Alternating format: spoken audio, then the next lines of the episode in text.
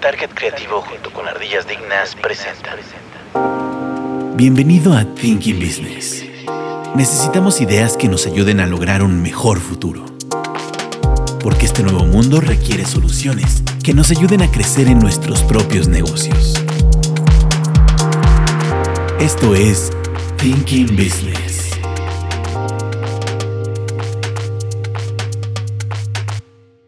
Hola, bienvenidos a Thinking Business, ideas para negocios inteligentes. El día de hoy nos acompaña eh, Katzin Martínez ¿Qué tal? ¿Cómo están? y uno- un invitado que viene de, de regreso, Fernando Ruiz. Hola, ¿qué tal? Quizás ya sea el invitado con más este, presencias.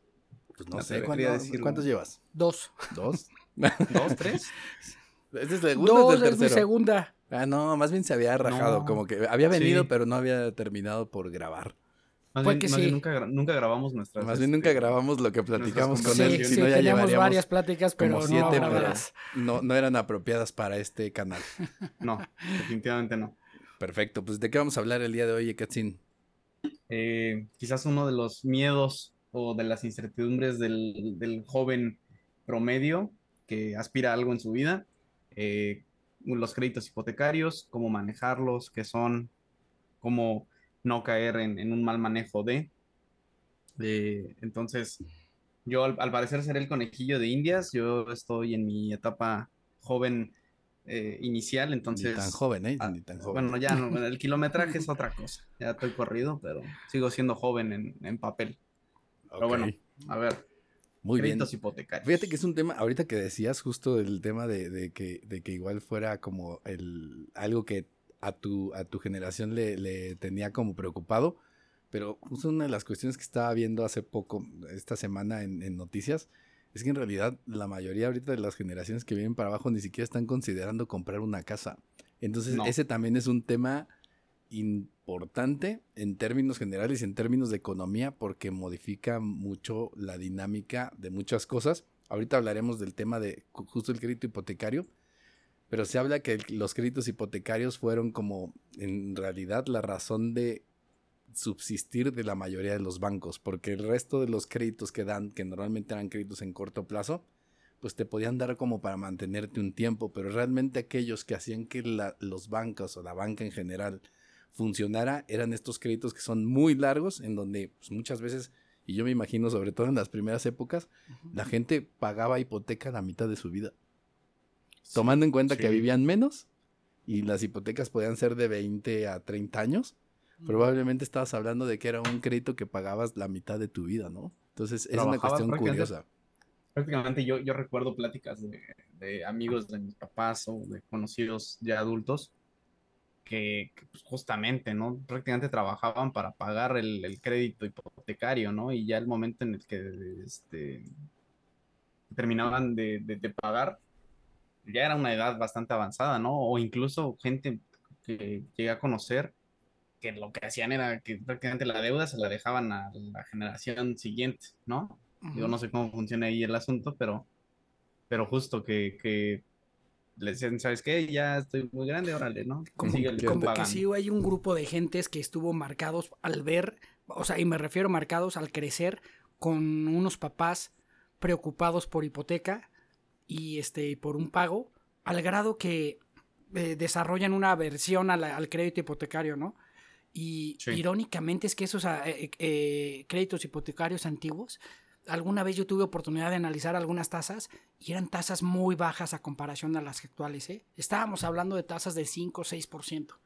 Y ahorita ninguna tasa está debajo del 10, rara. claro. Y este, hipotecariamente hablando. Entonces no sé si sucedió que ahora la especulación de, de los créditos ha aumentado tanto que, que los bancos se han hecho como muy gastadores, muy este en pro de darte un- una sensación positiva o una experiencia positiva que invierten dinero en, en cómo se llama, en agentes bien vestidos, arreglados, que los representen, cuando realmente lo que te motiva a ti para decidir una, un crédito hipotecario es una buena tasa, ¿no? O sea, podría, pudiera saca- salir una persona a atenderte, a hacerte esperar dos horas, pero al final si te da una tasa atractiva, es preferible que, que a llegues a un, un banco ultramoderno, ultra digitalizado y con, con atención personalizada con un ejecutivo de alto nivel de, o al menos alto presencia, para que al final te dé una tasa de 12 o 13%, pues, pues al final lo terminas pagando, ¿no?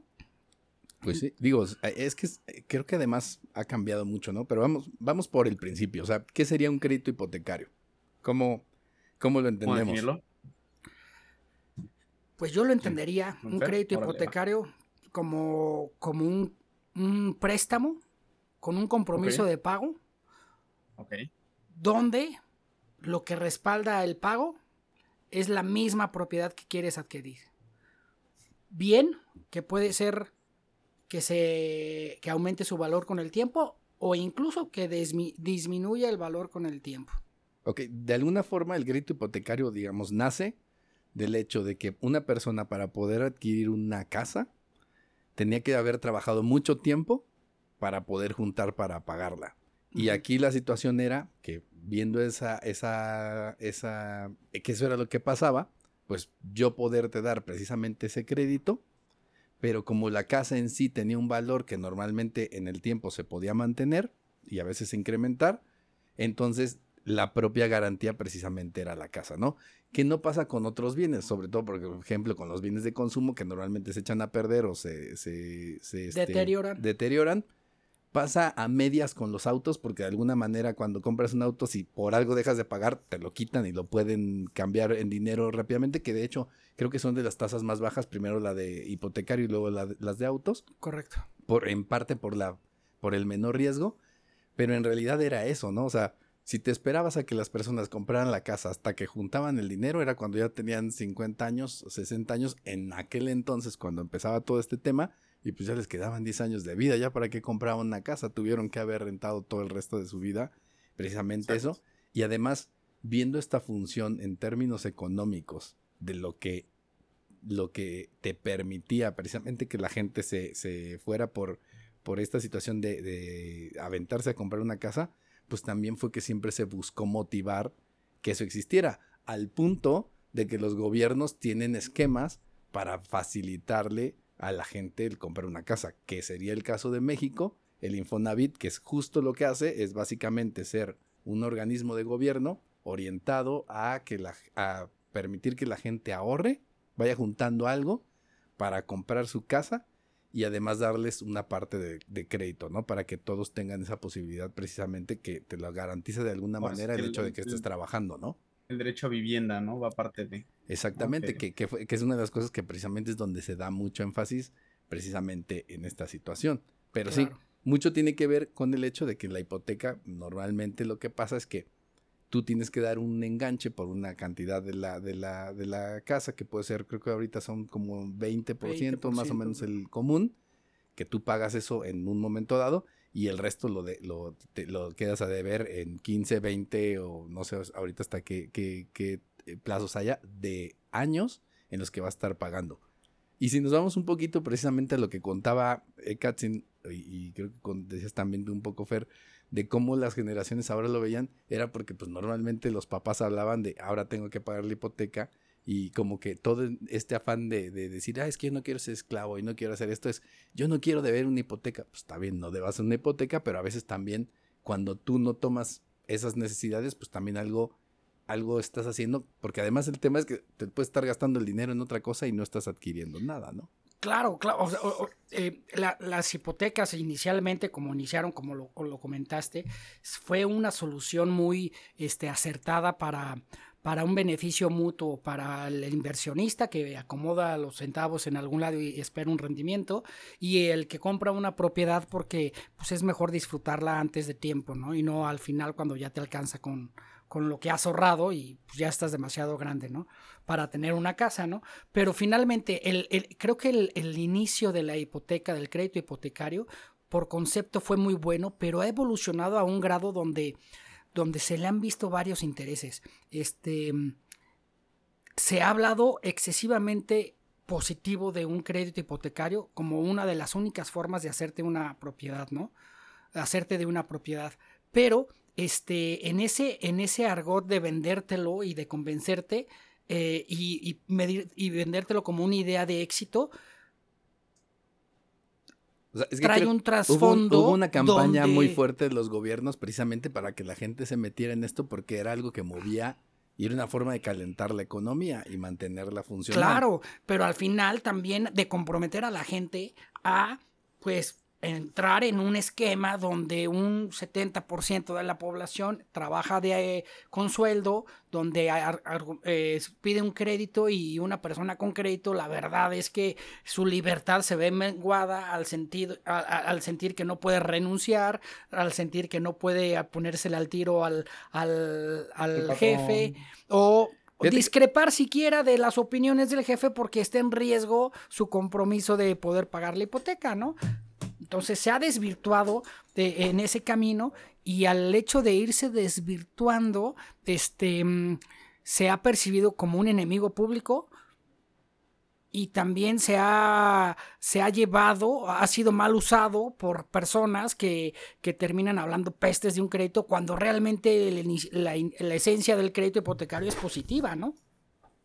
Sí, ¿no? Y justo lo, lo- lo que dices, ¿no? Si, si nos vamos un poquito atrás con lo que mencionabas, el, el hecho de, ok, tengo un crédito hipotecario, eh, bueno, quiero tener un crédito hipotecario, de mi sueldo me van disminuyendo el equivalente o un porcentual a mi aportación y al final del día voy a estar eh, metiéndole algo que a fin de cuentas va a ser para mí y en un futuro para mi siguiente generación, ¿no? Si así lo queremos ver. O está la gente que, digo, es, esto me han dicho que es como ni tan bueno ni tan malo, que depende de, de opiniones de gente que, ah, pues sí voy a sacar un crédito, compro mi casa y de la renta voy pagando el crédito, ¿no? Claro. Y, y hay muchas estrategias y muchos fines que le quiere dar la gente a sus créditos, pero, pero como lo mencionas, o sea, ya para mi generación, ya y lo, mismo decía Juan, ¿no? Ya nadie piensa en desde comprar un terreno eh, o comprar una casa, sino ya nada más es, ah, pues me voy a ir a rentar a tal lugar, ¿no? Y Claro. como está esta, esta parte de, de, de mi generación de, no, pues es que no quiero estar amarrado a tal empresa o a tal lugar, porque eso significa estar toda mi vida ahí esclavizado y eso este, es regresar a la época de mis papás, que justo, ¿no? No, Me quedo esclavizado tantos años para poder pagar mi crédito. Entonces, como hay mucha volatilidad en la mentalidad de, de estas generaciones, de decir, no, pues no quiero estar aquí, me voy a mover, entonces ¿para qué voy a comprar algo? Sí, al final ni, siquiera, se terminan moviendo, que eso es lo que ah, normalmente termina pasando, que es una cuestión que termina yendo en contra porque luego no tienen la forma ni los medios de hacerlo. Pero fíjate, también creo que una cosa también que es interesante, o sea, un poco pensando en esta teoría un poco conspiran- conspiranoica de, de que precisamente los bancos y los gobiernos pues veían bien este tema de que a final de cuentas pues la hipoteca es una forma de calentar la economía y una forma de hacerte de, de, de, de que, de que la gente un poco controlarla en el sentido de que pues tienen que esforzarse en su trabajo porque no les queda de otros, tienen que pagar la, la hipoteca. También creo que otra cosa que, que ha pasado es, normalmente, pues lo que, lo que sucedía es que tú comprabas una casa y el valor de una casa era muy, esta- estaba intrínseco como tal en la casa, en lo que era las paredes, los muros, el, el terreno y, y la forma en que se había construido. Ni siquiera entraban tantos detalles de arquitectura, etcétera, etcétera. Pero una de las cuestiones que además creo que ha hecho que ya no se pueda ver de la misma forma y que a lo mejor ni siquiera, que ahora sea más especulativo, Exacto. es que ahora hay muchas variables en los valores de las casas, desde el lugar, la ubicación, la arquitectura, los acabados, el ancho de la banqueta. o los conceptos que te venden, porque también ahora te venden, ahora antes una casa nunca era una cuestión, por ejemplo, de moda. Y normalmente podías vender una casa y, y- y- y, pues a final de cuentas como que su valor se mantenía todavía más. Y veías una casa que acababan de hacer hoy muy parecida a la que a la de hace un año.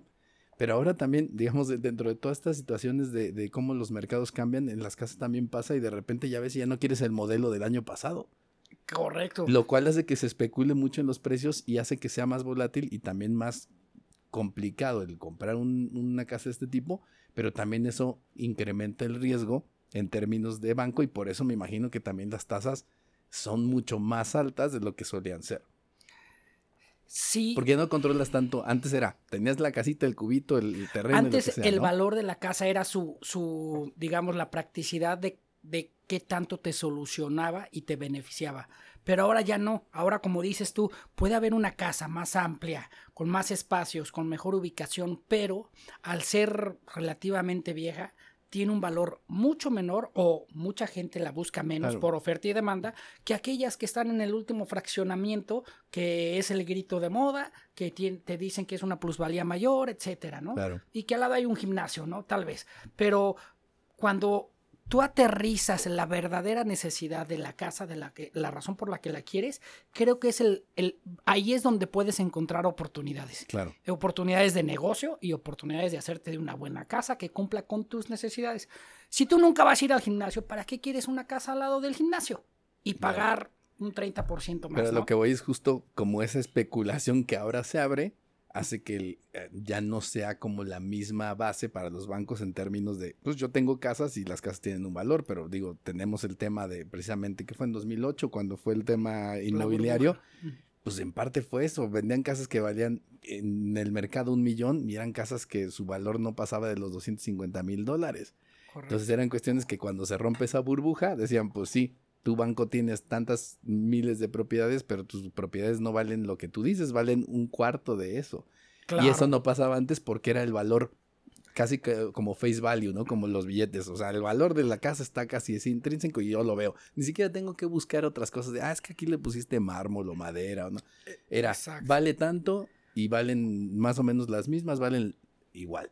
Exacto. Y eso lo ha complicado un poco en ese sentido, ¿no? Y, y eso que yo estando acá, veo que el, el tema para comprar una casa o las características, las características que te dan en cuestión de casas, y lo veo con, con, con mi primo que acaba de, de, este, comprar su casa, es, oye, acá se fijan demasiado en los años de, de cuándo se construyó, ¿no? Los años.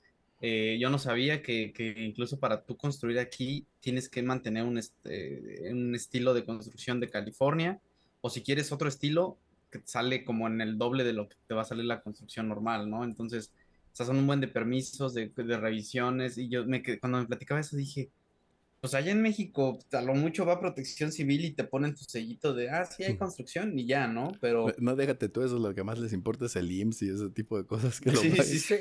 Es lo que andan cuidando. Pero, la pero lo que dice. Katzin es bien interesante porque si, si nosotros nos quejamos de que ha evolucionado y, y se ha hecho un poco más especulativo, imagínate allá donde estás, o sea, la especulación está por, por- o sea, más arriba que lo que hay acá. Claro. Este, y yo creo que ahí es donde se vienen con los ritmos acelerados que tenemos actualmente de, de diagnóstico y medición económica. Este, ahorita los errores cuando llegan a pasar son errores, este, son burbujas muy grandes, ¿no?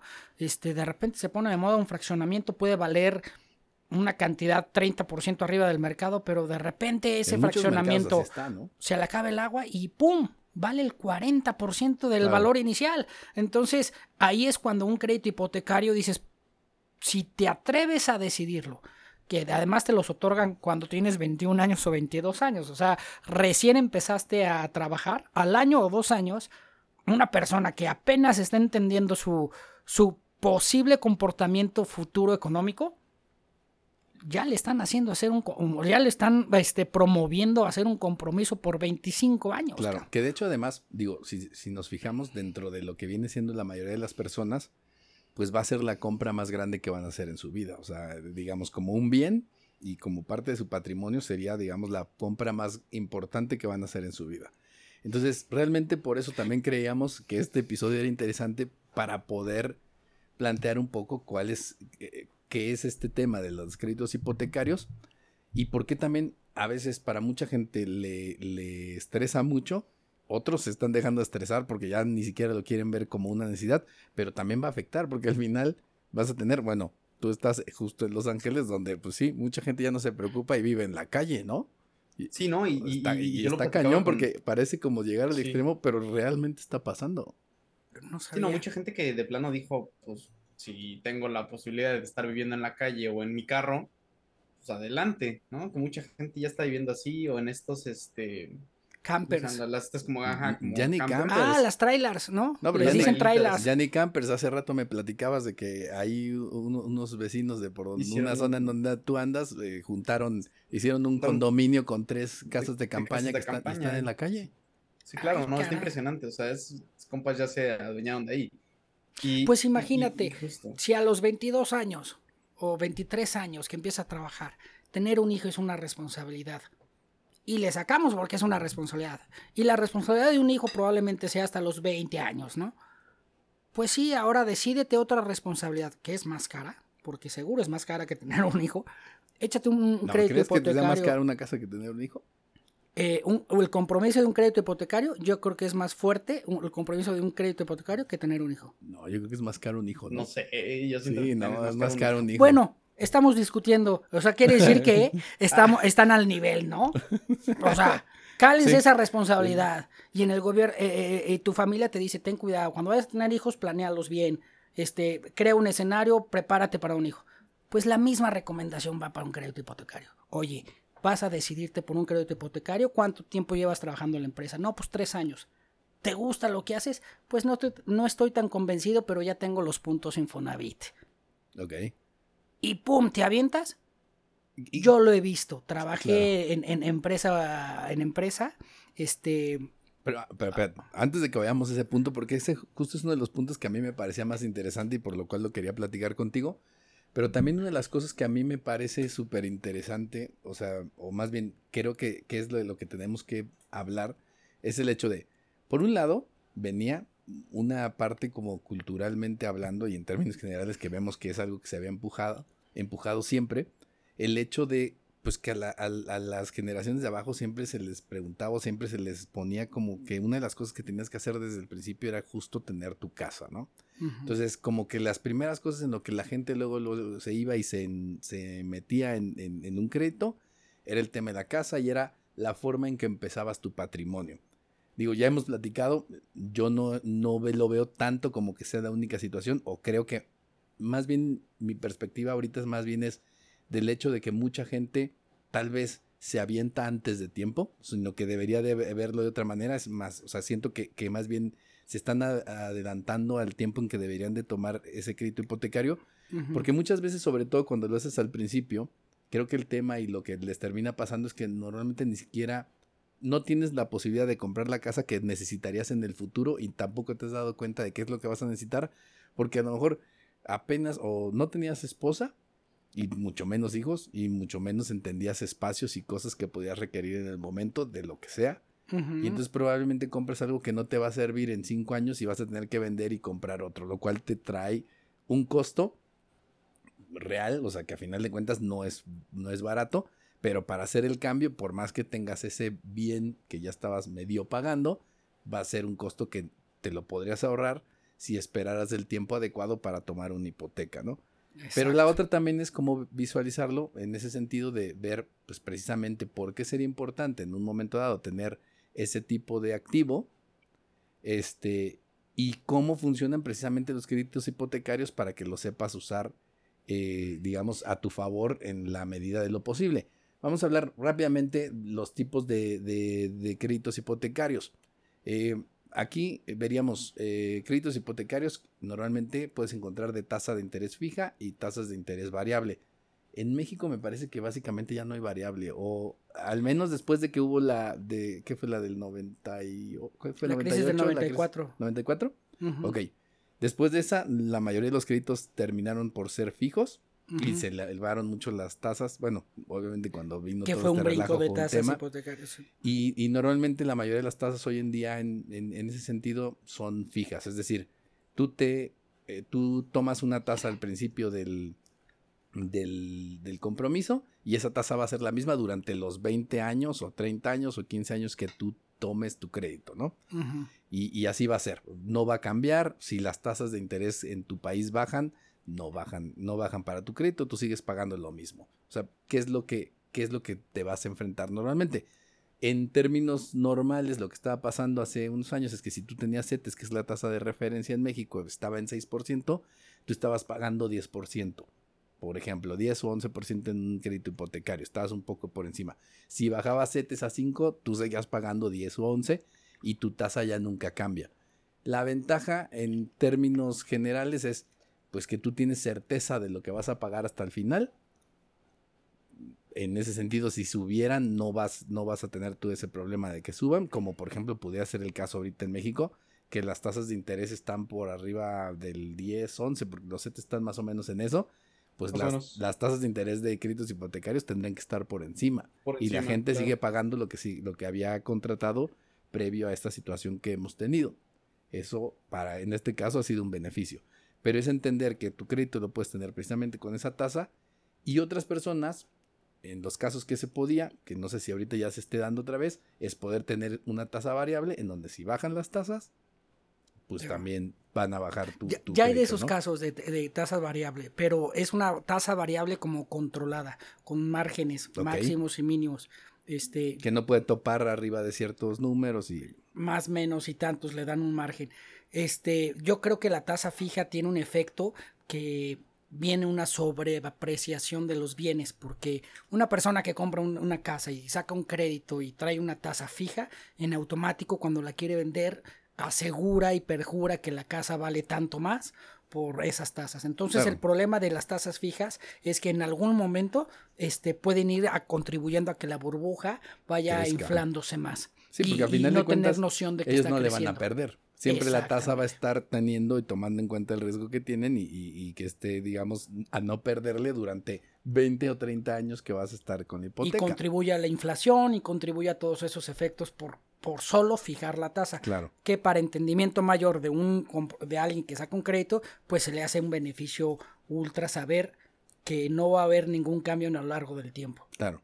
Al final de cuentas es algo que te, que te sirve en el sentido de estar más tranquilo. en- bueno, es que no nos había pasado eso como les había pasado en- anteriormente, por ejemplo, a nuestros padres, en donde sí, ese tema de las tasas podía variar de una forma pues estrepitosa, ¿no? Sobre todo Bueno. en términos de crisis. varios va- creo que todos conocemos casos de gente que de tener perdió todo y gente que se mantuvo y, y hubo un como un parteaguas de, de gente que perdió casi todo, ¿no? Solo por la crisis del no sé si 94 98, pero fue cuando el dólar se fue al cielo y pum, ¿no? Claro. Y, y eso sería el caso de la, de la tasa de interés fija, la- hablábamos de la variable, pues simple y sencillamente que va a poder estar cambiando. Hay con algunos eh, casos que precisamente tratan de toparlas. Eh, créditos hipotecarios puede haber también corto plazo, largo plazo. La mayoría y lo que los bancos buscan normalmente es largo plazo Largo plazo. este, en donde lo que tratan es precisamente de agarrarte en, en plazos arriba de 15 años, que creo que es lo normal que 15, Claro, 20 porque- años. Me imagino yo que apuntalan toda su economía y todos sus compromisos que, que van adquiriendo con su misma gente de empleos, etcétera, ¿no? Claro. Y, y esas son las cuestiones que, que hay que tomar en cuenta. El siguiente punto dentro de las características del crédito hipotecario está el crédito hipotecario tradicional contra el crédito hipotecario eh, gubernamental o con apoyo gubernamental, que es justo lo que comentábamos hace rato. Para todas las personas que quieren o quisieran comprar una casa, aquí existen estas situaciones. Primero, en México eh, tenemos el Infonavit. Normalmente lo que pasa es que si tú estás trabajando para, tú, tú estás trabajando para una empresa, el, el gobierno desde hace mucho tiempo decidió que nosotros no sabemos y no tenemos la capacidad de ahorrar, entonces de entrada te toma un cacho de lo que ganas cada mes y te lo va guardando, ¿no? Está Esa bien, es la primera casa. ¿Por qué? Yo Pues. ¿Por qué? Pues porque a final de cuentas, o sea, sí es ese tema, ¿no? Es- no sabes ahorrar, necesitas una casa, te voy a descontar para que vayas juntando algo y en su momento compres una casa. ¿Qué es lo que pasa? Que a final del día, ese instituto también después te va a facilitar el poder tener un crédito porque es parte de su idea de permitirle a todo mundo comprar una casa. Derecho a la vivienda. Pero no es la única forma en que lo puedes hacer a través del Infonavit. Tú también puedes ir a un banco, tal cual, un banco comercial como los que conocemos en general, y pedir que te den un crédito. La ventaja del Infonavit es que si tú ya estás trabajando y tienes ese beneficio, básicamente lo puedes aplicar de forma directa o puedes ir entonces también con una banca comercial y pedir el crédito. Obviamente dependiendo de tu historial, etcétera, etcétera, vas a tener diferentes posibilidades en uno o en otro para precisamente adquirir una vivienda o incluso mezclar ambos, ¿no? Se puede también utilizar Se puede, ¿no? parte de tu Combinar. crédito Infonavit, lo que ya tienes tú en una parte, con un crédito. Cofinavit, ¿no? Sí, con O un crédito, Infonavit. con un crédito este, de, una, de una banca comercial para poder tener esas posibilidades. Y otra cosa también que es importante hoy en día es normalmente los créditos hipotecarios podías hacerlos junto con tu eh, Cónyuge. Con, tu cónyuge, eh, precisamente juntándose. Los dos tenían, los- si los dos tenían Las ingresos, aportaciones, ¿no? Los entonces te- se pueden juntar tanto las aportaciones, lo que tenían, digamos, como en crédito de Infonavit, como también sumar, digamos, los montos de ingreso para poder adquirir algo más grande, una casa más grande o a- un crédito más grande, precisamente para, eh, para poder tener pues, mayores posibilidades. Y hoy en día, de hecho, ya incluso se pueden juntar créditos de personas que no están relacionadas directamente. Puede ser con familiares, amigos, etcétera, etcétera. Y cosas raras que ahora se pueden dar por ahí. Es- este, si tu perro tiene Infonavit, también. Se También. cree humano y puede... Sí, Se sí, cree humano. Exacto, Se también, también, humano. también puede participar. Entonces, esa es una cuestión también interesante e importante de entender, precisamente porque son las formas en las que se puede eh, adquirir este tipo de, de- de créditos, ¿no? Eh, una cosa que sí me gustaría hablar ahorita, en- en- ya más como, como específico, es, creo que una de las cosas o, o malinterpretaciones que muchas veces hay, sobre todo cuando la gente se avienta con el tema del crédito, es que dice, pues ya tengo una casa. Pero en realidad no es que tengas una casa, porque normalmente tú pagas el 20% de, de, de enganche, que ese sí va a la casa, y el banco paga el otro 80%. El, el dueño de la casa es el banco. Es el banco. No Claro. tú hasta que pagues hasta el último centavo, porque no te lo van a perdonar. Si tú dejas de pagar el último centavo, te quitan la y no lo pagas nunca, te quitan la casa. Un embargo Sí. ahí. Y te van a pagar tres pesos por el resto, porque decir lo tuve que vender barato y, y Lo. Operaciones, etcétera. Entonces, a veces siento que muchas veces la gente tiene también que entender ese, ese tema, porque pues al final del día también hay un riesgo en adquirir una hipoteca en donde en un momento dado no puedas pagar. Porque la mayor parte, sobre todo cuando la mayor parte de los créditos que se toman, que tú tomas con un enganche muy bajo, tú estás pagando muy poquito y siempre, y, durante muchos años, estás debiendo una cantidad que siempre es mayor para el banco y tienes las de perder en la mayoría de los casos. Y no es tu casa realmente, la casa sigue siendo propiedad del banco hasta que tú pagues esa parte. En realidad lo que estás pidiendo... le estás prácticamente le estás rentando al banco, ¿no? Y, La y vuelvo a lo mismo, no es, no es que, no es que, ok, no es que esté mal, hay que saber nada más usar el- la herramienta, pero decía Salman Khan, el de Khan Academy, que comparaba y decía, es que, a ver, para entenderlo, no es que tú compres una casa y el crédito hipotecario lo que estás haciendo, porque a él, él decía, él no quería, él no, él no tenía casa, y es un multimillonario, pero él decía, todo el mundo le decía, oye, ya compra una casa, no, no necesito la casa. Y, y luego cuando les explicaba, decía, es que tú no tienes una casa, tú lo que estás haciendo, yo estoy rentando una casa, pero tú estás rentándole dinero al banco. Le estás rentando dinero para pagar una casa. La casa no es tuya hasta que la termines de pagar. Entonces, entender esa situación en donde la casa no va a ser tuya hasta que pagues en 20 años el último peso de la casa, ¿no? Entonces, sí entenderlo como esa situación en donde a final de cuentas te van a prestar para tenerlo, pues sí, la casa es la que tú estás adquiriendo, pero tienes un proceso todavía muy largo hasta que la casa realmente sea tuya y hay muchos riesgos también que hay que considerar precisamente las situaciones que se puedan dar a lo largo del tiempo porque si pierdes el trabajo, si hay alguna situación en donde tengas que cambiar, son cosas que te pueden atar y hacer difícil el manejar ese bien, ¿no? Lo, lo cual, lo, cual, lo cual viene una responsabilidad grande que comentas eh, de que al momento de analizar una hipoteca, eh, el acto de conciencia debe ser muy profundo al punto de llegar y saber si, si realmente es la utilidad que te da, es, lo, es, es el costo que estás pagando y si realmente tu camino por el, por el compromiso es el que pretendes, porque puede ser que, que a los dos o tres años de haber iniciado el crédito hipotecario te salgan otras distintas oportunidades y el hecho de tener ese crédito te puede provocar tomar una decisión que no te permita este, tomar mayores riesgos. Y, imagínate cuando estás iniciando tu etapa de, de mayor acumulación o de mayor ganancia que es después de los 25 hasta los 40 yo creo este tener un compromiso que te limita en tu libertad de asumir riesgos este pues probablemente estás dejando ir otras oportunidades al, adquirir un al adquirir un compromiso como un crédito eh, iniciando apenas tu, tu vida productiva Claro, y además ni siquiera lo tienes tan claro, porque es justo es el tema. En términos prácticos, o sea, eres tú y tus cosas. Y cabes en cualquier lado, pero no estás entendiendo ya después ni la relación cuando estás con otra persona, ni cuando llega un bebé, ni cuando tienes un perro. Y de repente todos los espacios se te empiezan a hacer chiquitos y no cabes en ningún lado, ¿no?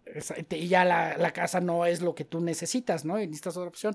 Y eso aún a lo que, que mm, las instituciones que han evolucionado, y me voy a referir a la Infonavit, donde se supone que su inicio era dar créditos apropiados para la gente que necesitara esos créditos, esas personas que no eran susceptibles a créditos bancarios, pues resultó que que esa misma institución con el tiempo que ha evolucionado, al, al decir que iba a tener mejores tasas y mejores oportunidades, ahorita está demostrado que un banco te puede ofertar una mejor oportunidad de crédito que el mismo Infonavit.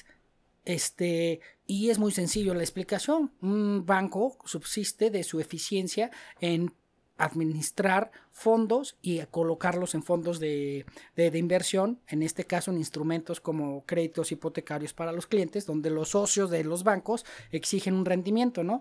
Y que por ningún motivo permitirán inflar su, su, grupo de, de, trabajadores este, al grado que la tasa que están solicitando no es suficiente para mantener los mismos salarios del banco, ¿no? Lo cual sí sucedió en el Infonavit, donde traen una masa enorme de gente atrás pagándole con compromiso gubernamental, donde se vieron en la penosa necesidad de aumentar las tasas o ajustarlo al salario mínimo, que cuando tú trabajas, el salario mínimo, aunque aumenta, no se te aumenta directamente a ti, pero sí todo tu hipoteca aumenta drásticamente. Entonces, un instrumento como eso, imagínate un banco que no tiene, que no lucra, este, pues no tiene ningún compromiso con la eficiencia. Por eso creería yo que, el Infonavit es un arma de dos filos en lugar de, de, la solución de un banco. Es que fue lo mismo que pasó con el caso del IMSS, ¿no? O sea, a final de cuentas, pues se supone que todo era para el bienestar de la gente, pero de repente se volvieron unos unos monstruos burocráticos en donde metían a todos los parientes y todo y se servían con la cuchara grande.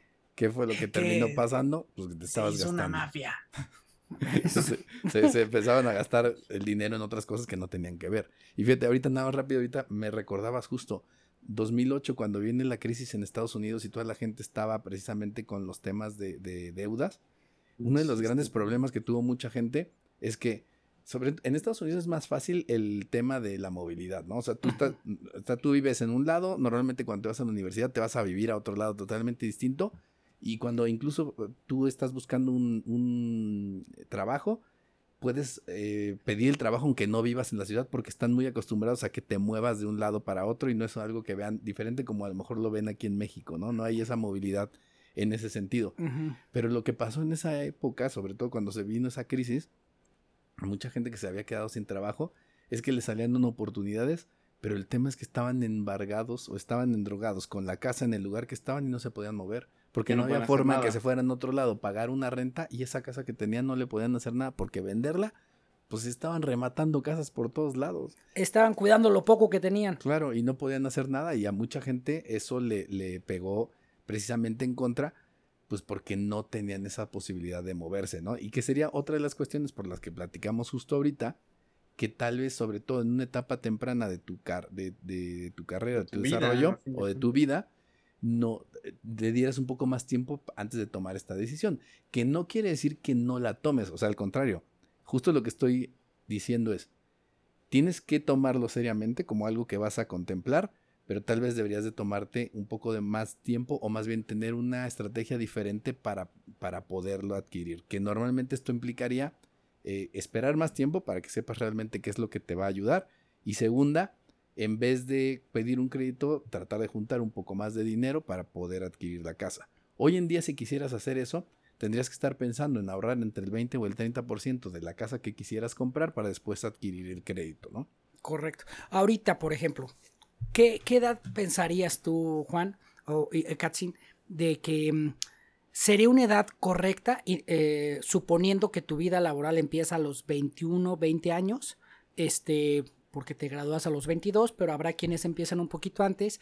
¿Y eh, qué edad considerarías tener ya una visión de lo que te pinta tu destino financiero laboral también? Híjole, lo veo Ay, ¿Tú qué edad tienes, Katsin? yo 24. Justo estás en esa etapa, ¿no? O sea, a ver. Sí, sí, sí.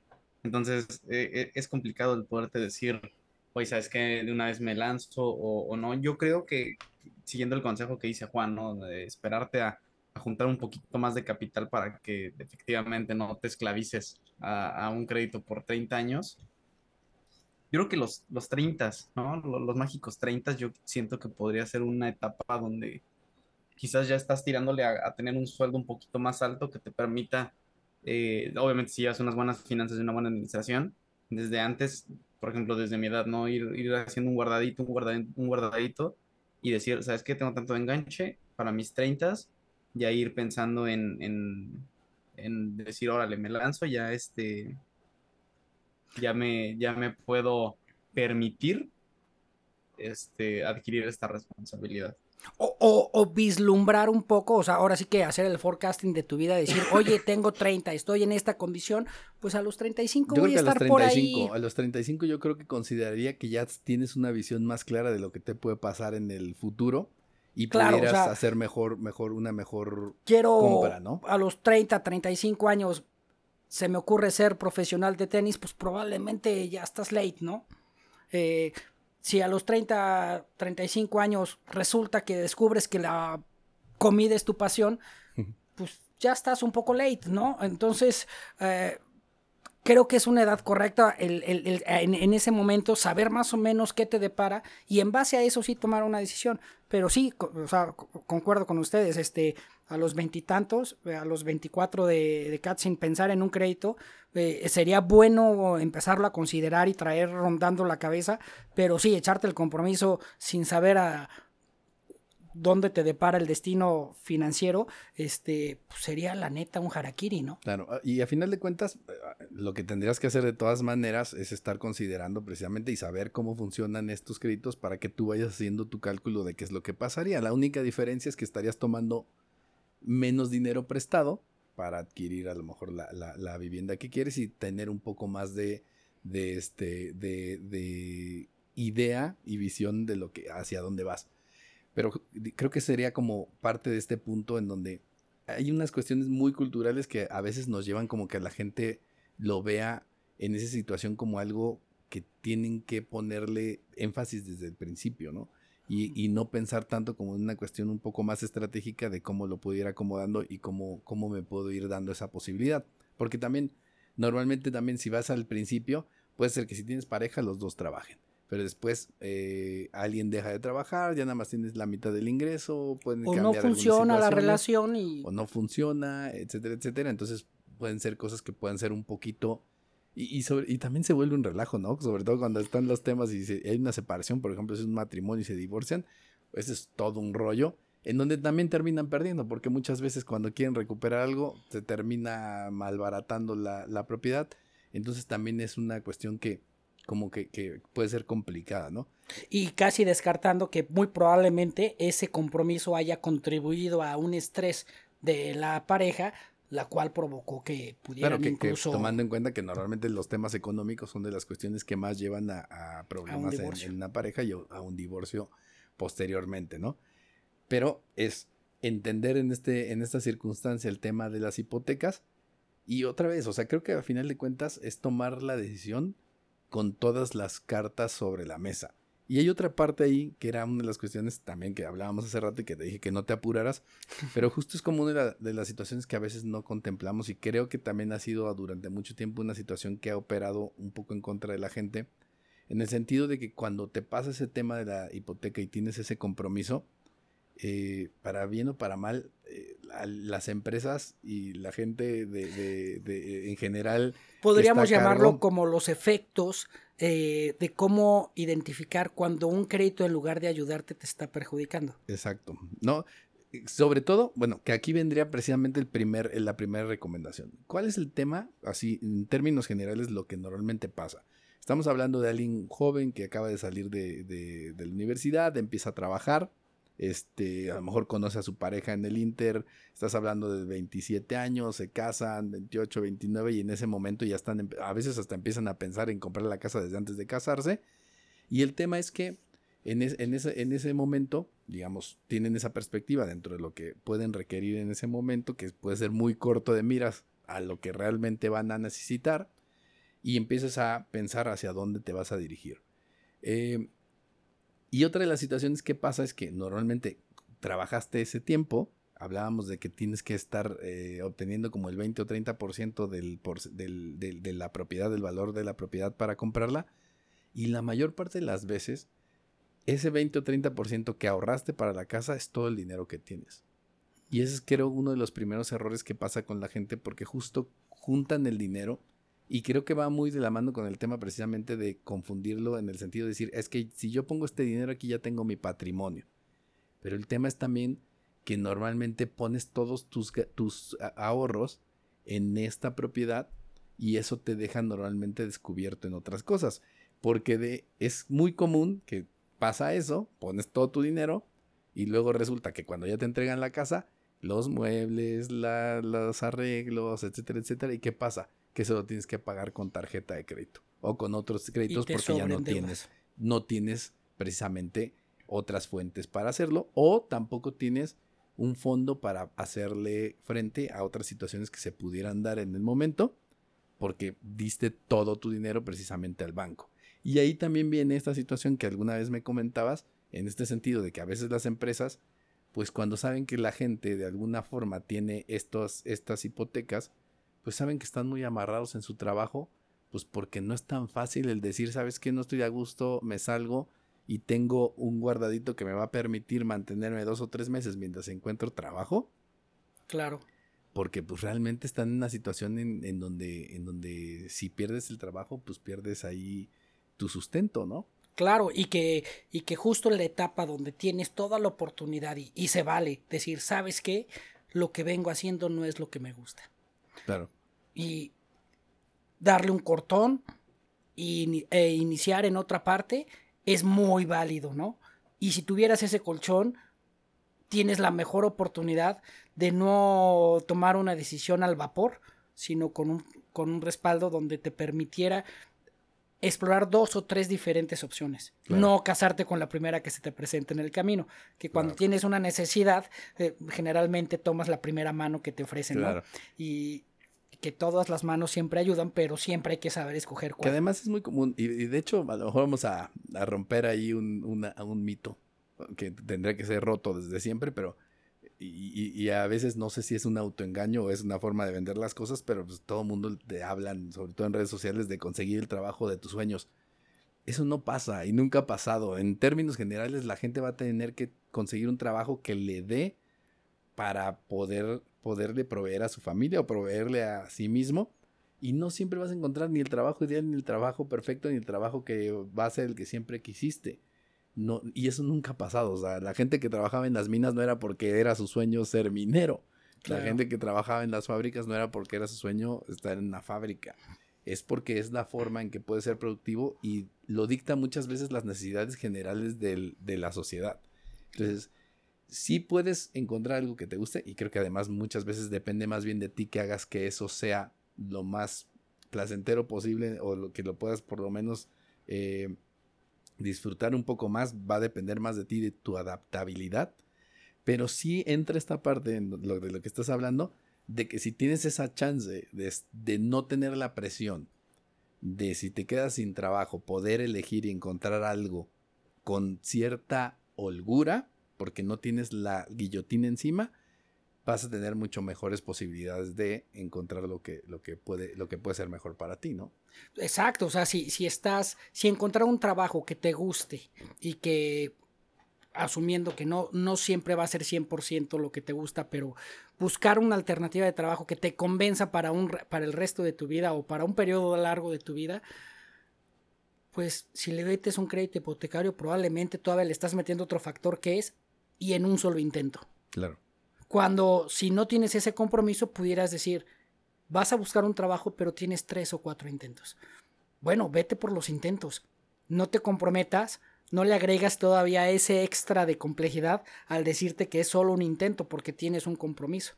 Y lo hemos visto, o sea, yo creo que un factor, o sea, para identificar si tu crédito, si ya adquiriste un crédito y si estás eh, si estás con la duda de, de, haber hecho la decisión correcta, si hay señales. Una pudiera ser la de si en, el, en tu trabajo has tomado una decisión considerando que tienes un compromiso de una hipoteca, es decir, tal vez evitas renunciar porque tienes un compromiso de crédito de una hipoteca, o tal vez evitas aplicar en otro lado porque te da miedo que no tengan la capacidad de pagarte el crédito o que el o la cantidad que te están dando no cubre tu compromiso de crédito, en ese momento ya estás en la señal. O sea, esas, esas señales son aquellas que te están diciendo que no tomaste la decisión más oportuna de un crédito hipotecario.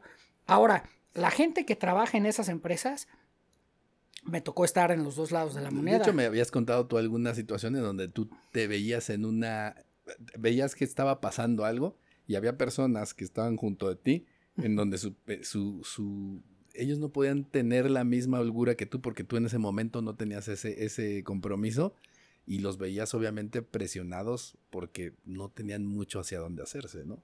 Correcto, o sea, eh, ahora sí que apechugando una situación que no era, que era evidentemente riesgosa, pero no se atrevían a, a mencionarla debido a que pues tenían un compromiso y una hipoteca. Y eso menguaba su capacidad de, de mm, pues de, de, tomar el riesgo de, de tomar decisiones más audaces que pudieran contribuir en su futuro en crecimiento de, en la misma empresa, ¿no? Claro. Entonces, este, pues se convertía en un arma de negociación para un patrón, decir, oye, ¿quieres seguir conservando tu trabajo? Pues esta es la única forma. Claro. Y teniendo en mente un compromiso de un crédito fuerte que se te va un 30, 40% de tus Tenías ingresos. más dudas, ¿no? En, en, poder ser un poco más firme en decir, ¿sabes qué? Es que si no me subes el sueldo me voy. Exacto. Pues vete. ¿Por qué? Porque saben que tienes un compromiso que tienes que cumplir y la mayoría de los casos es lo que hablábamos ahorita. Al no tomar tu previsión de dejar, sí, lo del tema del el, el enganche de la casa, pero además un colchón que te permita pues tener ese tipo de situaciones en donde tú puedas a lo mejor con tus medios propios el solventar tres meses buscando trabajo, sería, digamos, como lo que tendrías que estar buscando, ¿no? Y otra vez, no es un hecho, digo, obviamente ha habido muchas situaciones que de repente hacen que se hablen mal de los bancos porque los bancos han abusado en muchas circunstancias de la forma en que han hecho los negocios y han ayudado a que de repente se inflen precisamente estas burbujas, ¿no? El caso cuando fue en España también e, esa situación, eh, daban créditos a todo mundo. Y te daban un crédito y te decían, oye, pero ¿y ya tienes coche? Te daban el crédito hipotecario y luego te decían, oye, ¿tienes coche? No. Ah, pues también te doy extra para el coche. Y luego, y, pero, pero luego iban todavía más allá y decían, oye, pero tienes casa en, haz de cuenta que si fuera allá, eh, si fuera aquí, ¿tienes casa en Cuernavaca? Digo, de vacaciones, no, ah, pues te doy otro crédito para la casa. Y pues sí, de repente se infló, empezaron a hacer propiedades en todos lados y luego tronó eso como, claro, que fue todo un rollo, ¿no? Que incluso sigue porque tengo entendido que todavía tenían un tema que si comprabas una casa de 250 mil euros en, España te dan la visa porque se quedaron con un montón de propiedades que están ahí abandonadas. Abandonadas. Y sí fue un tema, ¿no? Entonces. Claro, yo creo que eso es totalmente, como comentas, un error de, de los bancos al sobreexplotar este medio. O sea, al hacer este tipo de decisiones eh, de crecimientos eh, que ahora le llamamos crecimientos exponenciales o de doble dígito, este, lo que han provocado es totalmente este, comprometer la figura de, de, los mismos bancos, o sea, la credibilidad de ellos. Ahora, todas las campañas que manejan los bancos van enfocadas en hacerte creer que son unas instituciones con fines de ayuda cuando siempre han sido lucrativos. Claro. Sí, así lo son. A final de cuentas están buscando la manera de, llevarse el mayor tajo de tu dinero. Y claro. Que, y que es otra cosa. Se supone, en teoría, ellos cuando hacen el cálculo y te dan una hipoteca, te debían de dar algo de acuerdo a las posibilidades que tienes de pago. Pero pues también a veces le suben un poquito, pues porque a final de cuentas lo que van a hacer es que te endeudes con ellos y no te endeudes con otras personas. Que el tema de hoy en día, en general en nuestra economía, es endeudarte.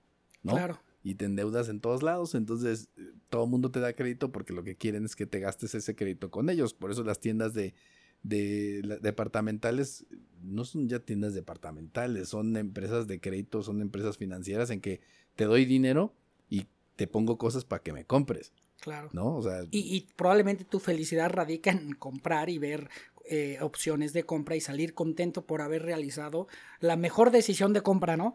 A, que finalmente lo sacaste a crédito y que probablemente no lo necesitabas. claro, que, como que los ahí, tamaños de televisión. que ahí el tema, que ahí el tema es justo tratar de tener la cabeza fría para poderte dar cuenta tú también, aunque te den un crédito de tanto, o sea, si tú entiendes bien cuál es tu necesidad, poder tomar el, el, que, el digamos, el tamaño adecuado para esa situación, ¿no? O sea, que, que esa se- sea también una parte más considerada de- de- y, y estudiada de tu parte para poder entender mejor también a qué tipo de compromiso te deberías de aventar en, en- en términos generales. Entonces, eh, es eso, ¿no? Y la otra es, no estamos hablando otra vez, a final de cuentas es una herramienta, es una herramienta financiera que si la sabes utilizar bien, debería de poderte ayudar a tu favor.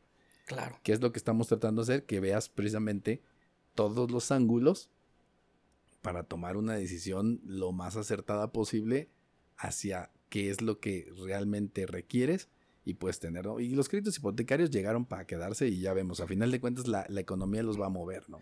Exacto. Ahora sí, si hablamos, hemos hablado de todos esos puntos que consideramos positivos o ne- negativos y creo que mucha mucha gente que nos estará escuchando pensará, bueno, ellos están hablando más de los negativos. Pues si quisiéramos hablar de los positivos es finalmente el resultado final de la, de la, de la hipoteca, Claro, hacerte de una propiedad. claro.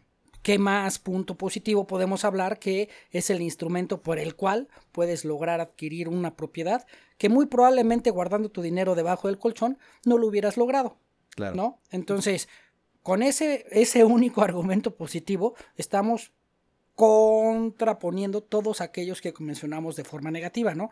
Este, o de al menos de, de, warnings, ¿no? De con cuidados. Pero es O sea, el peso diciendo- correspondiente. Tío Fer, me estás diciendo que definitivamente no saque un crédito por una casa de dos millones y medio por 30 años y pagándolo con UDIs. ¿Es lo que me estás queriendo decir? Eh, yo te estoy queriendo decir que esa decisión no la tomes hasta que tengas unos Hasta que entiendas- 33 años, para hasta- decir un promedio, y que tengas una visión de, tu, de qué te depara tu futuro económico. Y si esa visión de tu futuro económico A los- coincide a con los la casa que 33 años- a estás los queriendo 33 comprar, A los 33. 33 años eh, crucificaron a Jesús. ah, Sí, no, esa edad no está buena. Ni los Bueno, 27 ni los 30, 33, por yo lo favor. estaba diciendo por darles un promedio entre los 30 y Ah. 35. Pero en ese momento ya sabrás si tomas una decisión de un crédito de 32 una y casa de acuerdo a tus necesidades. Pero que ahorita, tú- si tú me dijeras, yo ya, Fer, yo sé cuál es la casa que quiero tener cuando tenga 35 años, te diré, No tienes idea. te, pu- te Estás- apuesto a que muy probablemente no va a ser la correcta. Y lo firmamos ante notario como para que quede constatado No, no está que, que, ¿cómo se llama? Que probablemente en ese momento digas la verdad y digas, ¿sabes qué? Fue una casa más grande de lo que quería. O, ¿sabes qué? Fue una casa más chica de lo que quería. Claro. O cualquiera la de las colonia dos. se empeoró, ¿no? ¿O qué crees? Eh, Conseguí una novia en Europa y me fui para allá. Claro, pero fíjate, una cosa, eh, es que también, es- esa es Te una diría situación. Te, te diré, te, te- te sigo.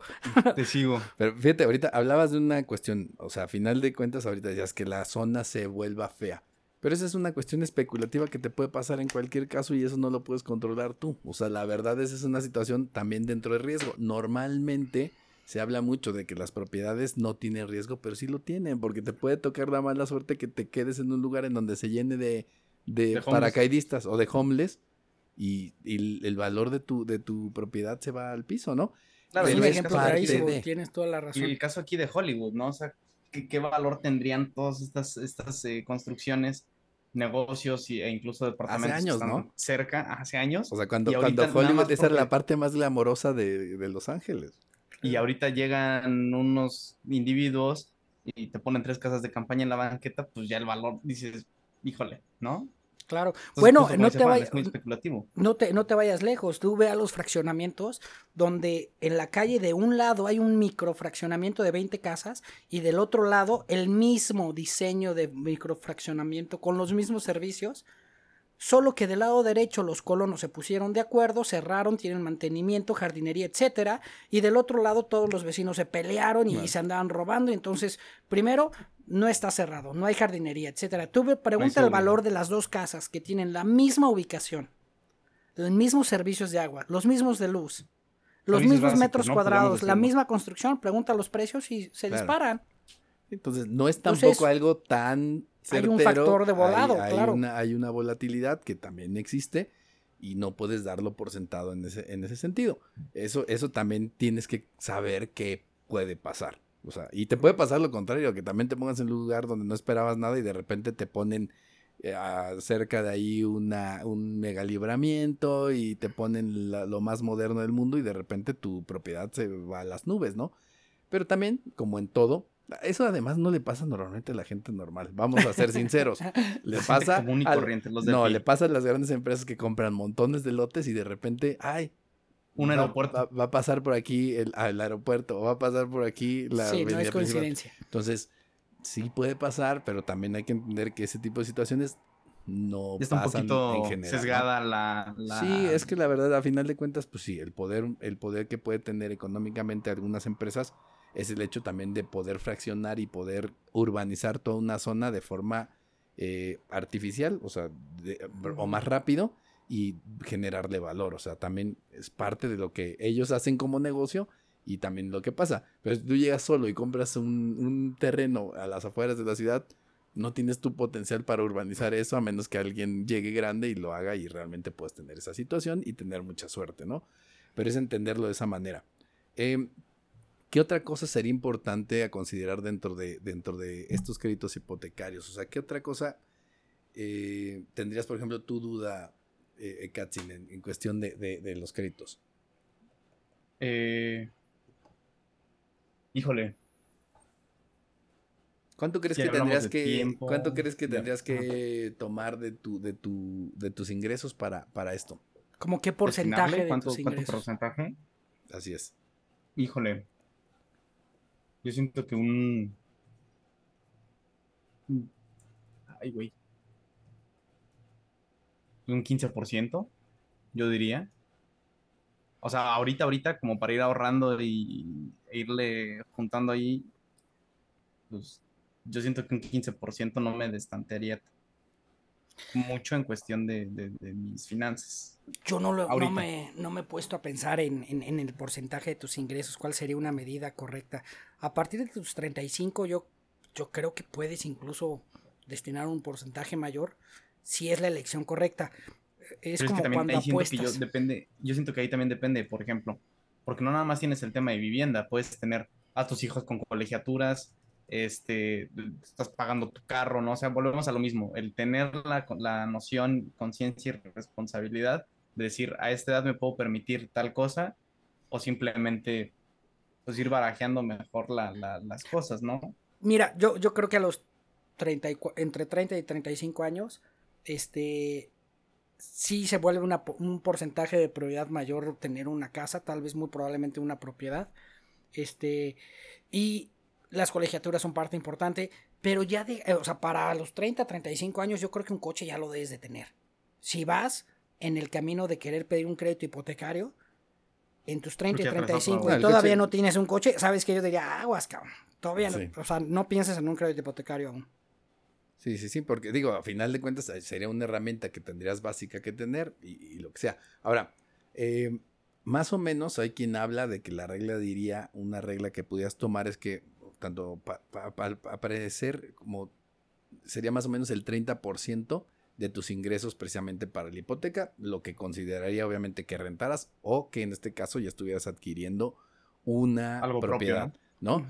Que obviamente también hay que considerar aquí que tuviste que haber dado un porcentaje de enganche de 20 o 30%, además, o sea, tuviste que haber tenido ya un, un guardadito que estarías utilizando para eso precisamente en, ese sentido. Entonces, más o menos una regla que hablan que pudiera haber ahí es que fuera más o menos el 30%, destinado a este tema, ¿no? Eh, aquí hay una cuestión también importante porque ahorita hablábamos de detener un poco eh, la compra o, ser más consciente en el sentido de cuándo haces esta compra. Eh, y dos cosas quisiera agregar. Una, mucha gente dice, no, pero pues es que si no compro mi casa, ¿dónde voy a vivir? Y aquí la idea es, pues, si no compras tu casa, lo que harías sería rentar una casa. Eh, ¿Qué es lo que, va, lo que pasaría? De entrada, vamos a ver, una de las cuestiones que pasaría es, al no estar rentando tú una casa, porque no la quieres, ese 20 o 30% de la casa que tienes que dar de enganche lo tendrías tú en el banco y si lo trabajas bien en algún tipo de inversión, en vez de tú estar pagando intereses, te estarían pagando intereses a ti durante el tiempo en que tengas el dinero en el banco. Es decir, aquí funcionaría al revés. Tu dinero no, no lo vas a tener en el colchón, ni lo vas a tener en una cuenta donde no tienes nada. Vas a buscar un instrumento, un instrumento de inversión que te permita, y hay muchos, que te permite estar ganando algo durante ese tiempo y ser tú el que te hagas beneficiario del, del, interés compuesto, ¿no? Correcto. Y precisamente vayas ganando. Entonces, ¿qué es lo que pasaría? Que si tienes esos, una persona que está comprando una casa de, no sé, un millón doscientos, pues serían 240 mil pesos que tendrías en el banco, justo generándote a ti intereses en ese sentido. Si estuviéramos hablando en el torno del 6% a 5%, pues estarías hablando como 10 mil, este, un poquito más de 10 mil pesos al año que te estaría generando, pues bueno, algo es algo, pero la idea es que no pierdas tú dentro de eso. Y la otra, que normalmente sucede, y que además es el error que decía hace rato Ekatzin, de que mucha gente dice, compro la casa y luego la rento. el valor de la hipoteca, no, e, el valor de la hipoteca siempre es más alto que la renta. Es decir, normalmente si pagas, vamos a suponer una casa como de un millón doscientos, una hipoteca como de 11 o 12, probablemente esa casa la podrías estar rentando en unos 9. No, y te estás Se me hace elevadísimo, ¿eh? No, mira, el retorno de, viviendas ahorita, como, como fondo de inversión, este está alrededor del punto 3. Ok. Punto 4%. Punto 4 estás rentándola poca madre.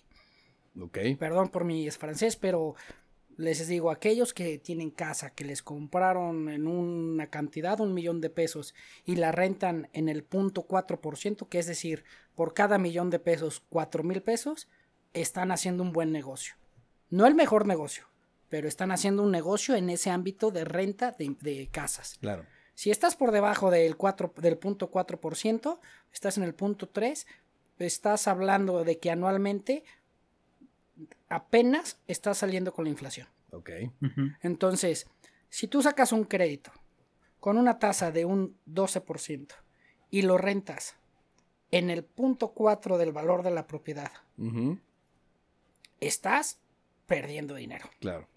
Eh, hay otras alternativas inmobiliarias, no solamente la casa. Por ejemplo, ahorita algo que está de moda son los metros cuadrados de, oficina. Ok. Eh, bodegas. Bodegas. bodegas. Construyen bodegas. Construyen bodegas. Y el rendimiento, por ejemplo, en bodegas es el... de bodegas le hagan a Fer. Punto un, eh, el, 1% mensual. Claro. Y estás hablando más del doble que una casa, como inversión. Claro. Y metros cuadrados de oficina, creo que está hasta en dos. Por, que también, eso ha caído, ¿eh? El tema de las oficinas es un tema. Eh, luego lo platicaremos en un episodio porque hay un tema que además trae riesgos importantes para la economía. Porque realmente, ante esta situación que hablamos del tema hipotecario, donde las casas tienen demasiada, demasiada variabilidad, las oficinas y el tema comercial era la parte más firme de toda la, la matemática financiera de los bancos. Pero ahora, después de la pandemia y el hecho que la gente se esté yendo de las oficinas, está dejando a los bancos, está dejando a los bancos con inmuebles que están perdiendo valor. Pero bueno, volviendo al tema, volviendo al tema, ya se lo platicaremos en otro, en otro momento. Justo la, idea es, estás tú, vamos a suponer que esté Katzin con su, con su mujer y están viendo la casa y ven la casa de sus sueños, se van a casar y están viéndola ahí Justo es la idea de poder tomar la hipoteca, pagar 12 mil pesos por ella o de repente conseguirle en 8 o 9 mil pesos.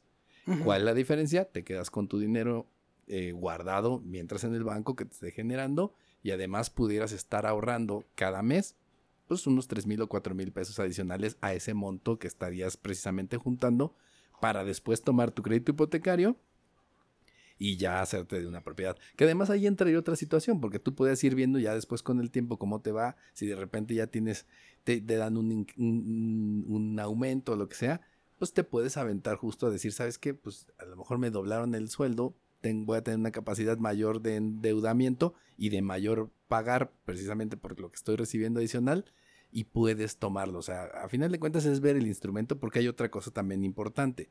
Una hipoteca es a 15, 20, 30 años, lo que puedan estarte ofreciendo, pero también tú puedes estar precisamente... Tú una cosa que es bien importante que la gente también deba de ver, que también es otra de las cuestiones donde hablamos precisamente de este tema de la renta no es tirar el dinero a la basura, es de esos 12 mil pesos que pagas de hipoteca, probablemente si tú revisas tu corrida, de esos 12 mil, 9 mil 900 son intereses y solamente le estás abonando a tu casa mil, mil pesitos o dos mil, pesitos. Nada más. Mucho, eh, ¿sí? Que es mucho dinero. Que quiere decir que estás pagando incluso más de, intereses que de renta, que era lo que les decía yo hace rato de que decía Salman Khan que estás rentando dinero. Sí, sí, como, como eh, estás, pagas los intereses en, por adelantado y si ya llevas más de, medio proceso de hipoteca ya no te conviene ni siquiera adelantar el pago claro. porque ya lo único que estás pagando es capital. Así es. Entonces, una cosa es tomarlo bien en cuenta porque también ahí existe esa posibilidad de que le puedas ir metiendo más dinero a tu pago porque normalmente los, créditos hipotecarios te permiten hacer eh, pagos eh, adicionales. Normalmente vas a tomar tú vas a tomar la, una, un, este, una mensualidad que vaya de acuerdo a tu ingreso, pero si en, tu en su momento vas teniendo posibilidad de hacer pagos adicionales, lo haces. El hecho de que tomes el pago un poco más bajo va a ser la posibilidad de que ese va a ser únicamente tu compromiso mensual, pero no quites del renglón que tú pudieras estar haciendo aportaciones adicionales, de repente meterlo de tu, lo de tu, este, ¿cómo se llama? Ahí se me fue ahorita el aguinaldo, etcétera, etcétera, para precisamente bajarle y no estar pagando tanto de intereses, porque vean las corridas, cuando les hagan una corrida, vean las corridas y vean lo que pagan de intereses y lo que le están dando a su casa. Si estás comprando una casa de, un millón doscientos, pusiste los doscientos y cuando vean lo que estás pagando le estás metiendo mil pesos a tu casa cada mes. O sea, pues ¿cuándo le vas a pagar? A ver, Juan, si tú tuvieras un crédito en un, un crédito hipotecario eh, te pregunto a ti porque creo que ya has hecho algo así similar. ¿A partir de qué momento del crédito estás hablando de una cuarta, la primera cuarta parte, la primera tercera parte, la mitad, dos terceras partes? ¿A partir de qué momento consideras que ya no es conveniente pagar la, hipoteca? Como que no es conveniente pagar la hipoteca. Liquidar una hipoteca. Ah, o sea que ya te adelantes los pagos. Sí, por ejemplo, sacas una hipoteca, ya llevas la mitad del proceso del crédito, y te cae el dinero para pagarla. ¿Conviene pagarla o no? Claro. O sea, yo pensaría, si no lo pagas antes de la primera, el primera, tercera parte, ya no te conviene pagarlo. Ya mejor síguete pagando. ¿Por qué? Porque ya estás pagando pura, o sea, ya los intereses ya los pagaste. Ya no te conviene. Claro, sí, sí, o sea, realmente la mayor parte, pero tal vez, tal vez sea más tiempo, tal vez sean como, si lo tomamos en ¿Qué será? yo creo que serían como hasta cuando llevas el 40% de las de, de las de los pagos. De los pagos probablemente. Antes te puede convenir liquidarlo. Y después lo que está diciendo lo que está diciendo Fer es que vamos a, pensar te cae dinero cuando estás al principio en los primeros años y acuérdense que esto es de un chorro de años entonces si estás a 20 años pueden ser hasta mil historias te puedes encontrar, ¿no? Una herencia, una venta, un seguro, no sé. Claro, claro. Pero ¿qué es lo que pasa? Que al principio sí te conviene, porque al principio tú el dinero que le metas le vas a bajar a los intereses bastante. Pero va a haber un punto en que, aunque ya si precisamente pasas probablemente como de la mitad de, de lo que llevas en pagos, en donde tal vez te convenga decir, ¿sabes qué? Pues ya este dinero lo guardo o lo invierto en otra cosa, pues porque realmente ahorita ya lo que estoy pagando este no es tanto, ¿no? Es puro capital, ya no es gran interés, ¿no? Claro. Siempre abonarle el capital. Sí, siempre abonar al capital. Y si en algún momento dado consideras liquidar un crédito hipotecario, que sea antes de la del primer tercio de la vida del crédito. Sí, porque si ya... pasó más de un tercio, en, mi, en lo personal, te diría, ¿sabes qué? Ya no te conviene pagarlo, ya mejor síguelo pagando mensual. Claro, y a final de cuentas, pues sí, dentro de las tasas que vas a encontrar en cuestión de costos, van a ser las más bajas. O sea, si mejor si vas a pagar, pagas vacaciones y cosas que vas a tener, en vez de pagarlo con la tarjeta, lo pagas con ese dinero que tienes y sigues utilizando la tasa más baja para, para otras cosas, ¿no? Pero bueno. Y tal vez tengas hasta mayores oportunidades de negocio, como otro tipo de inversiones. Va a ser algo mejor. Que seguramente después de haber pasado tu primer tercio de tu crédito hipotecario, estás en mejores condiciones de saber dónde invertir ese dinero. Claro. Eh, un poco ya como para ir cerrando, beneficios y riesgos de tomar una hipoteca. Em, ¿Cuáles serían los beneficios de tomar una hipoteca? Yo creo que la cultura que traemos actualmente este, y, y hacia donde vamos es a un consumismo brutal, al punto que ahorrar cada vez es más difícil. Y a veces, para muchas personas, me incluyo, de los únicos métodos que encontramos para hacernos de algunas propiedades es a través de un crédito hipotecario. Pero, ¿sabes? Por ejemplo, ahorita lo estás hablando en el término de cómo hacerte de una propiedad. Y está bien. O sea, el hecho, eh, digamos, es un instrumento que está para eso. Tu, tu camino te indique que hacerte de una propiedad sea lo que tú quieres y lo que tal vez con tu experiencia puedes explotar mejor. Claro, pero fíjate que me he encontrado mucha gente que lo que dice del hecho de tomar una, una crédito hipotecario es porque dicen que es la única forma de ahorrar el dinero.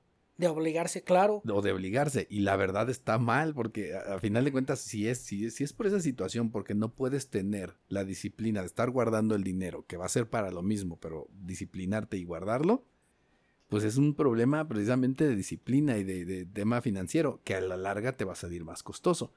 Entonces, esa es, esa es una desgracia en, cierto sentido, ¿no? hace, hace 40 años ahorrar no era difícil, ahora ah, ten la osadía de ahorrar en estas épocas donde eres bombardeado con el consumismo eh, y además desde que naciste... tiene ahí de, de, Starbucks? Dos, tres, se avienta tres diarios. Como, comentábamos, es indicativo, es muy importante, este, pues, consumes y a veces pues no puedes ir peleando contra el mundo constantemente y a veces tienes que ceder y darte ciertas cosas que te permiten ser feliz. Si alguna persona considera que, esa felicidad, felicidad radica en comprarse dos Starbucks al día, pues muy probablemente esté sacrificando otros gustos, ¿no? Claro. Eh, digo, una de las cuestiones también que hay que considerar en los créditos hipotecarios, normalmente la persona que es el titular, si por algo llega a fallecer, normalmente el resto del crédito tiene un seguro y se termina pagando la propiedad y se entrega a la familia, ¿no? Que es un deseo, es un deseo feo, ¿no? Este... Bueno, pero, pero así pasa. Pues sí. ¿No? Pues sí. Digo, porque hace rato decía Katzin y sí había, creo que había unos casos antes en donde se heredaba la hipoteca. Ahora, ah, eh, ahora ya no pasa esa situación. No es lo que uno querría, pero pues a final de cuentas. Bueno, buscaban hacer eso, ¿no? En algún momento dado consideraron eh, meter una iniciativa donde las deudas bancarias se quedaran con, con este, se, se, heredaran a los hijos, cabrón. Pues ándale. Estaría bien. Eh, riesgos asociados con la hipoteca. Bueno, eh, hay un riesgo, creo que tal vez lo hemos dejado de fuera, pero en, eh, al ser tan especulativos en los desarrollos inmobiliarios, si, que estamos pensando en créditos hipotecarios casi exclusivamente para casas, donde la, especulación ha sido mayor, incurrimos en un impacto ambiental brutal porque estamos teniendo paisajes no endémicos de la zona, con vegetación no endémica, que lo único que provoca es un impacto brutal y ambiental y que en algún momento dado será una burbuja tal vez más a largo plazo, pero se va a presentar. ¿Los campos de golf son endémicos? No creo. no lo creo, Juan, pero sí sí, sí, sí tiene un impacto fuerte. Ah, bueno, un ejemplo muy claro, este, eh, las, las eh, ¿cómo se llaman? Cuando hay una enfermedad completa. Pandemias. Pandemias y también lo, eh, las crisis de, de cuando hay muchos piojos o de repente llega un tipo de ave y, elimina todas las aves de la zona, las plagas, son resultado de, de desarrollos no endémicos, de modificaciones ambientales radicales como un campo de golf en una zona desértica. Claro. ¿No? Ok. Eh, otro riesgo que yo vería es, eh, precisamente como estamos hablando de un compromiso a tan largo plazo, está el hecho de que van a suceder mil cosas a lo largo del tiempo, en donde va a haber muchas cosas que no dependan de ti, y por eso es que debes de ser todavía más consciente de cuáles son las situaciones y lo que dice tu contrato precisamente ante circunstancias que puedan ser eh, complicadas, ¿no? O sea, cómo puedes renegociar en caso de que requieras o quieras vender la propiedad que puedas hacer, este, cuáles son los términos bajo los cuales te van a, te van a, si tuvieras una falta de pago, qué va a pasar. que eso pues no te vas a salvar eh, en términos generales en la vida, porque así es la vida. Y otra de las cuestiones también que pasa, que tiene que ver lo que hablábamos hace rato, es, y que mucha gente de repente compra la casa y siente que ya está del otro lado, ¿no? Pero aquí hay una cuestión, o sea, compras una casa de un millón doscientos, de dos millones, y la gente se siente que, muy que- ¿no? además le estás pagando, que además le estás pagando, o sea, no es tuya, la estás pagando.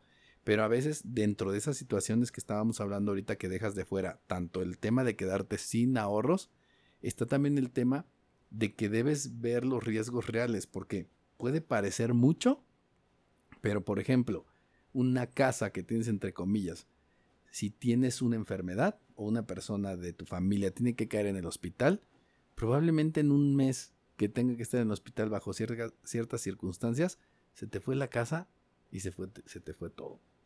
Entonces, a veces hay que Pero es que- considerar, dime, no sé, justo, ¿no? O sea, lo que dices, sea, en, en momentos de urgencia y extrema emergencia empiezas a rematar todo, ¿no? Entonces yo, por ejemplo, ahí tengo casos de gente que así de, ay, voy a rematar esto, pero ¿qué pasa con los créditos? ¿O te cae? O sea, ¿haces un traspaso de deuda o algo así? que- que ese es otro problema y ahorita quería ir a precisamente eso. Primera, o sea, creo que deberías de pensar, sobre todo en términos de largo plazo, que una de las cosas que tendrían que ir acompañadas junto con, junto con la inversión de tu crédito hipotecario o de tener una hipoteca es también tener o estar cubierto en términos de un seguro, de, digo, para proteger lo que estás comprando, un seguro, seguros de gastos médicos, que es una de las cuestiones donde may- mayor riesgo puedes encontrar.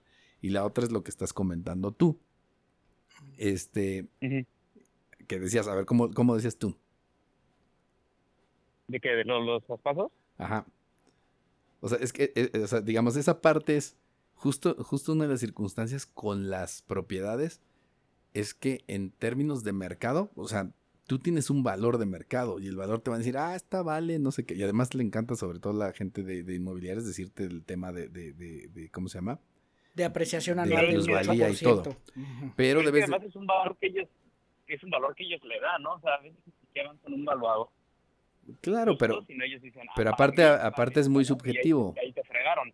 Y, y el tema es que a lo mejor lo puedes conseguir, pero tienes que considerar que hay un tiempo. Y cuando tú tienes una emergencia, no la No vas a poder tiempo. aplicar. Y la otra es que la casa no es tuya. Acuérdate que normalmente es más del banco que tuya. Entonces, ¿cuánto es lo que puedes recuperar realmente de una situación así? Entonces, por eso, sí métete en la hipoteca, pero cúbrete en situaciones que te puedan dejar en y, y gastar todos tus ahorros Vulnerable, ¿no? o vulnerable, ¿no? vulnerable. ¿Qué- ¿Qué es lo que comentas? Lo que comentábamos hace rato de- del porcentaje de cuánto es, eh, consideraríamos un porcentaje correcto destinado a un crédito.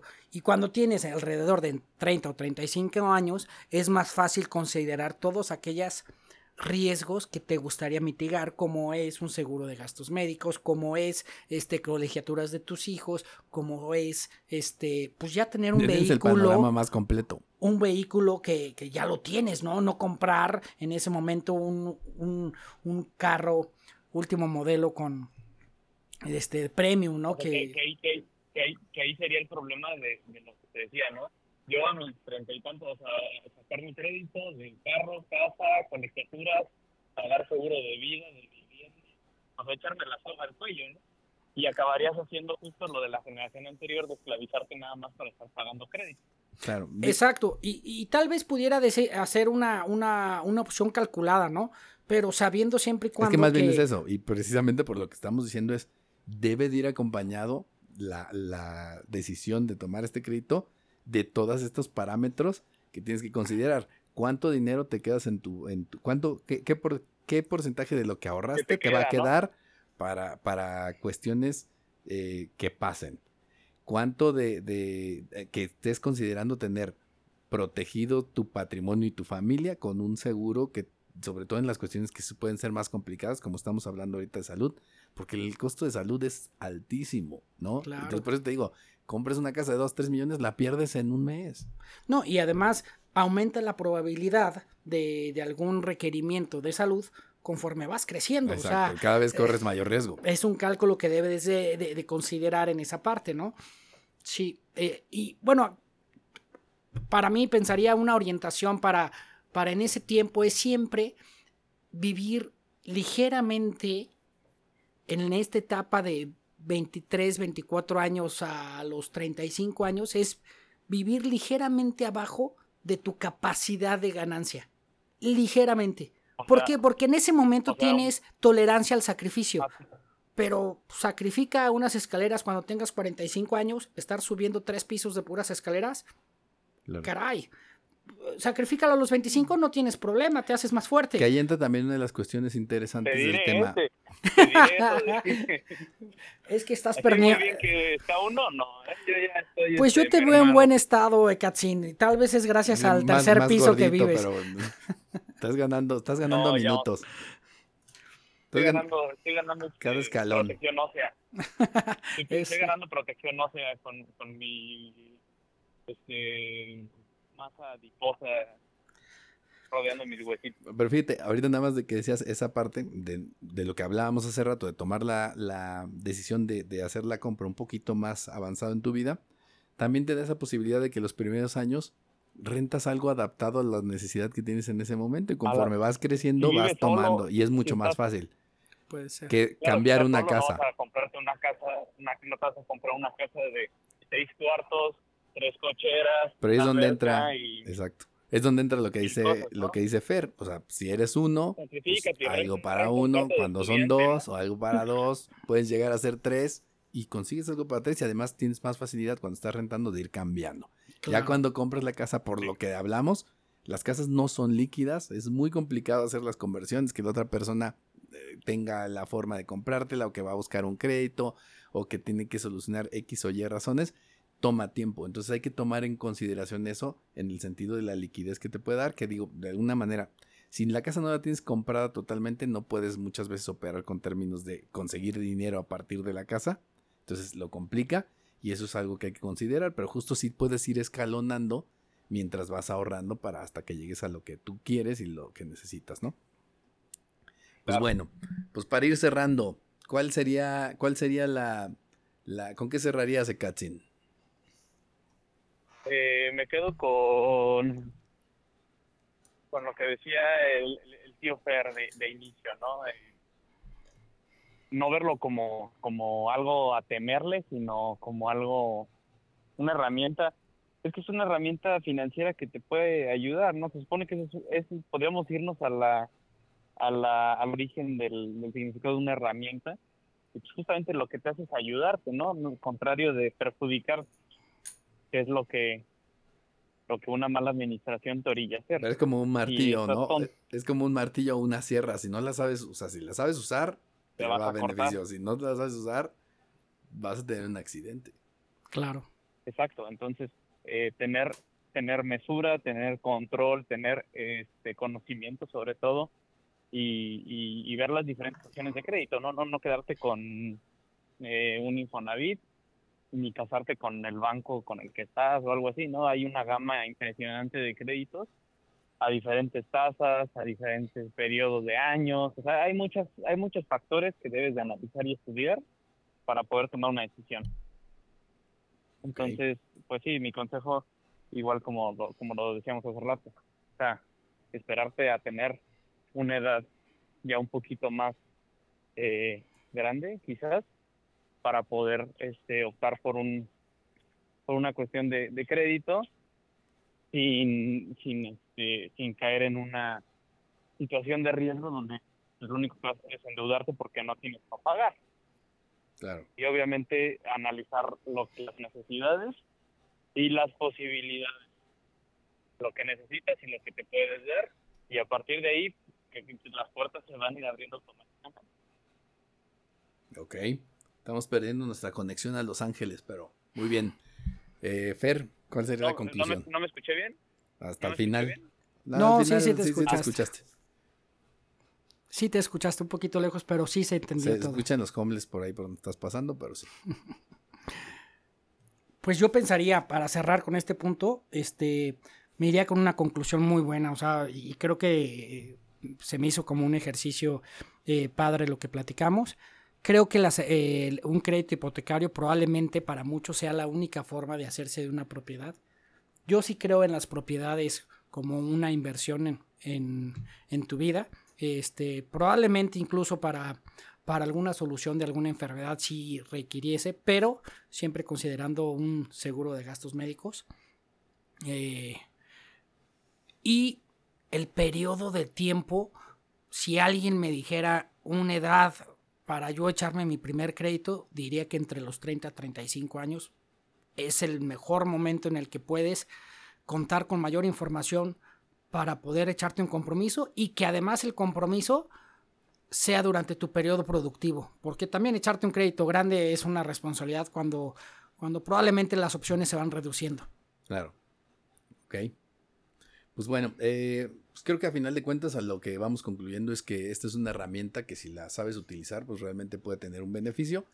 El principal tema es entender de qué se trata, porque creo que el, problema es que mucha gente se mete y no la entiende del todo y es donde se termina por, por ensartar solito. Entonces la idea es precisamente darles una idea general de lo que significa, de que debes de considerar varias cosas alrededor de esto precisamente para no arriesgarte en una situación en donde en un momento dado tengas un problema y termines perdiendo la inversión o la casa o lo que estabas buscando y, que realmente trabaje este crédito hipotecario a tu favor. O sea, si realmente este es un bien que quieres tener, utiliza esta, esta herramienta pues para poder obtener el bien que quieres realmente y verlo y pensarlo, ver las opciones y hacer tus corridas financieras para que realmente la decisión que tomes sea una decisión informada y una decisión correcta en el, sentido del camino que quieres tomar, ¿no?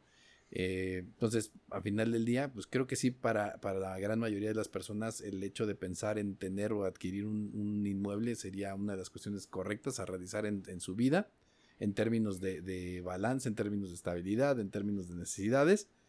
Y pues finalmente esta sería la herramienta con la que lo puedan obtener y pues partimos nada más de, de que se entienda mejor y, mejoremos también nuestra, nuestra educación financiera.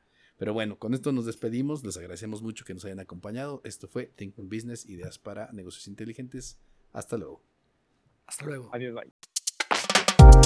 Esto fue Thinking Business. Ideas que brindan soluciones que nos ayudan a crecer en nuestros propios negocios. Thinking Business. Una producción de Target Creativo junto con Ardillas Dignas.